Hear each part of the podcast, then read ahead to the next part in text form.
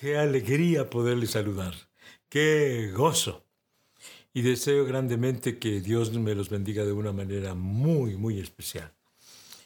A los miembros de su familia dígales, Dios te bendiga, Dios te bendiga, Dios te bendiga. Bendígalos, bendígalos ahora mismo. Deseeles que el Señor derrame de sus bendiciones y sobre todo ore por cada uno de los miembros de su familia. Estamos hablando toda esta semana de los fundamentos bíblicos de la familia. Y la próxima semana vamos a seguir hablando acerca de la familia, Dios mediante. Y hemos estado viendo fundamentos. Hoy vamos a considerar el sexto fundamento del el matrimonio que se encuentra en Mateo 19.9. Habla del pacto de fidelidad y consagración mutuo. Es decir, en este versículo habla de que no debe de repudiar el hombre a la mujer. Eh, en aquel entonces, me, eh, refiero yo a, este, los mandamientos del eh, Antiguo Testamento y aún en el Nuevo Testamento, que no hablaban de divorcio, sino de repudio. Y a mí me parece muy, muy fuerte. No, no me parece, es muy fuerte. Y era el hombre el que repudiaba a la mujer. No se habla de que la mujer repudiaba al hombre. O ya, ya no lo quería, ya se divorciaba, no. El hombre repudiaba a la mujer. Y por eso, cuando el caso de la mujer samaritana que el Señor Jesucristo le, le dice, eh, llama a tu marido. Dice, no tengo marido. Dice, es cierto, es verdad que, no tienes marido, porque cinco maridos has tenido y aún el que tienes no es tu marido. ¿Sí? Cinco la repudiaron. Y con el que el sexto nada más se unió así, sin, sin casarse.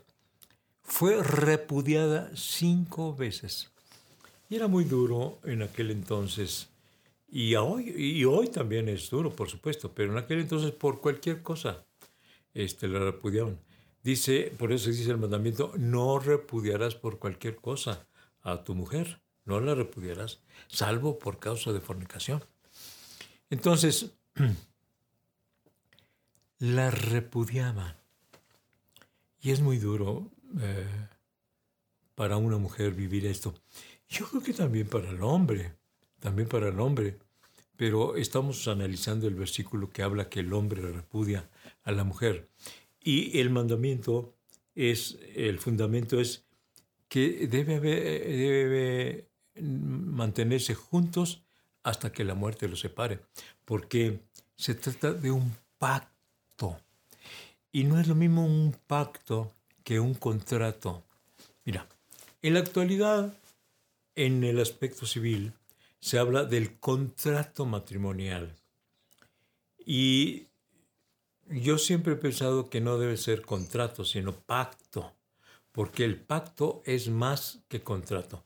En un contrato hay cláusulas donde puede resarcirse o puede terminarse ese contrato por estas y por estas razones, pero el matrimonio no, no debe terminarse por nada, salvo por la muerte.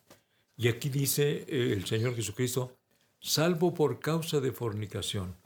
Eso quiere decir que si la mujer adulteraba, entonces el hombre podía repudiarla a causa de aquella eh, de aquel adulterio.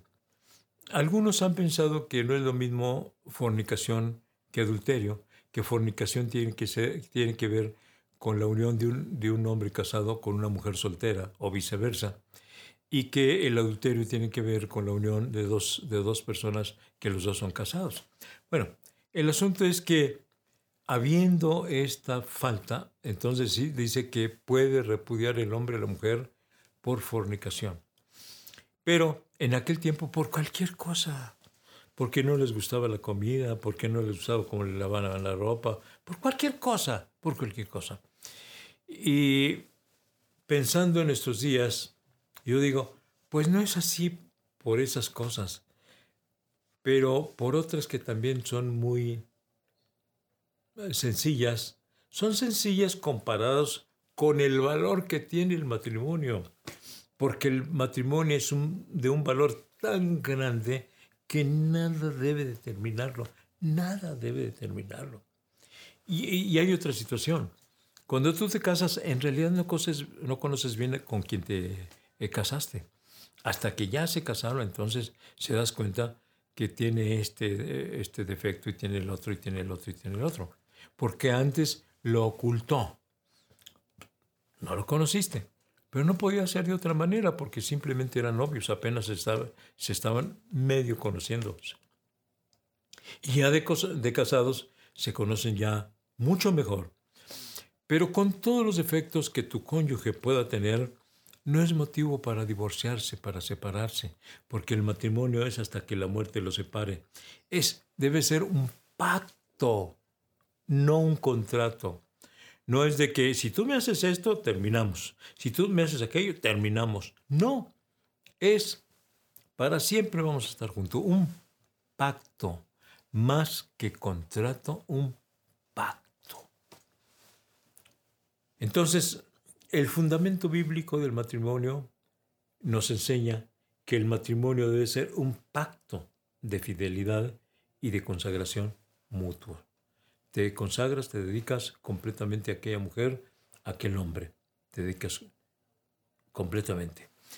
Y ese es el, el pacto de, fidelidad, ¿verdad? Hasta que la muerte lo separe.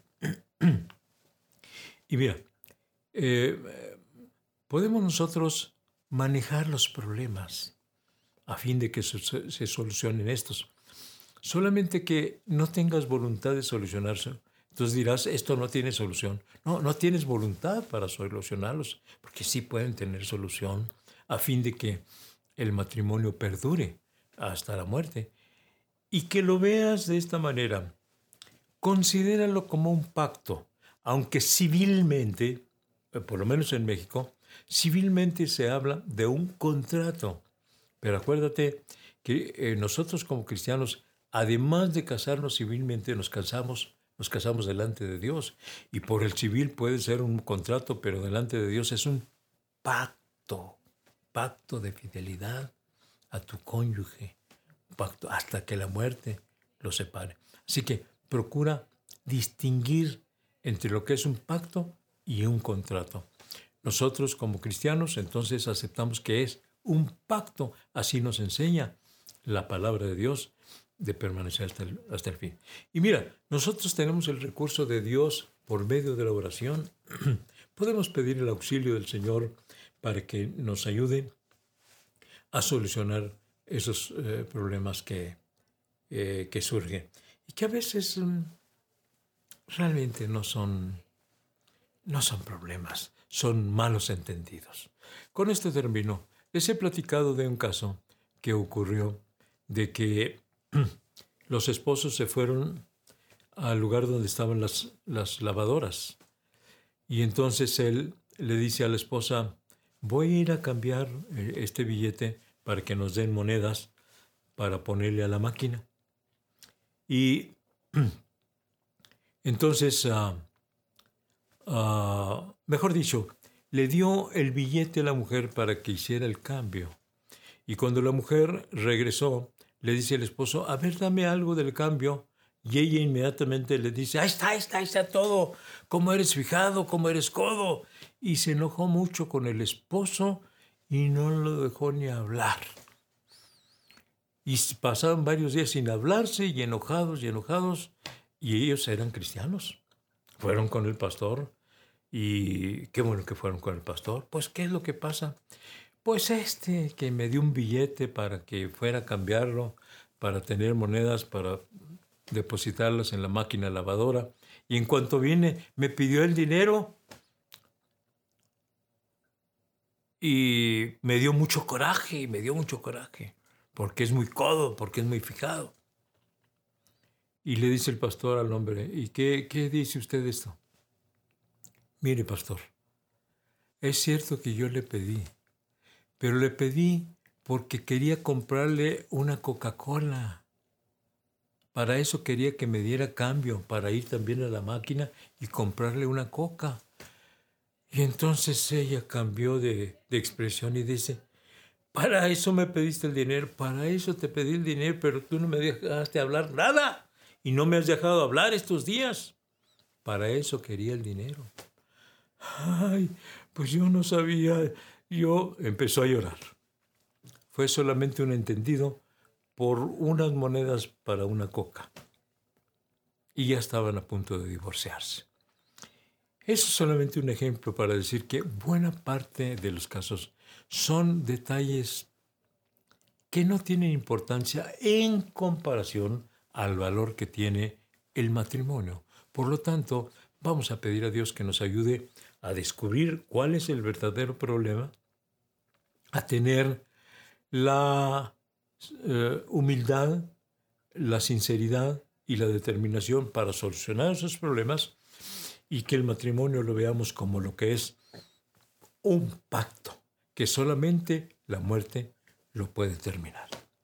Vamos a verlo de esa manera y vamos a pedir a Dios su auxilio. ¿Quiere orar conmigo? Vamos a orar. Padre Santo, una vez más vengo ante ti rogándote por todos los matrimonios que ahora están pasando por dificultades, por problemas, pero que, Señor, los problemas serán muy pequeños si acuden a ti, serán muy grandes si se alejan de ti. Te ruego, Señor, que tú vengas a auxiliarlos, a ayudarlos y a unirlos cada día más. En tus manos te los estoy encomendando, a fin de que aquellos hijos puedan seguir teniendo papá y mamá. Señor, ayúdales en todo. En el nombre de Jesucristo lo estoy pidiendo. Amén.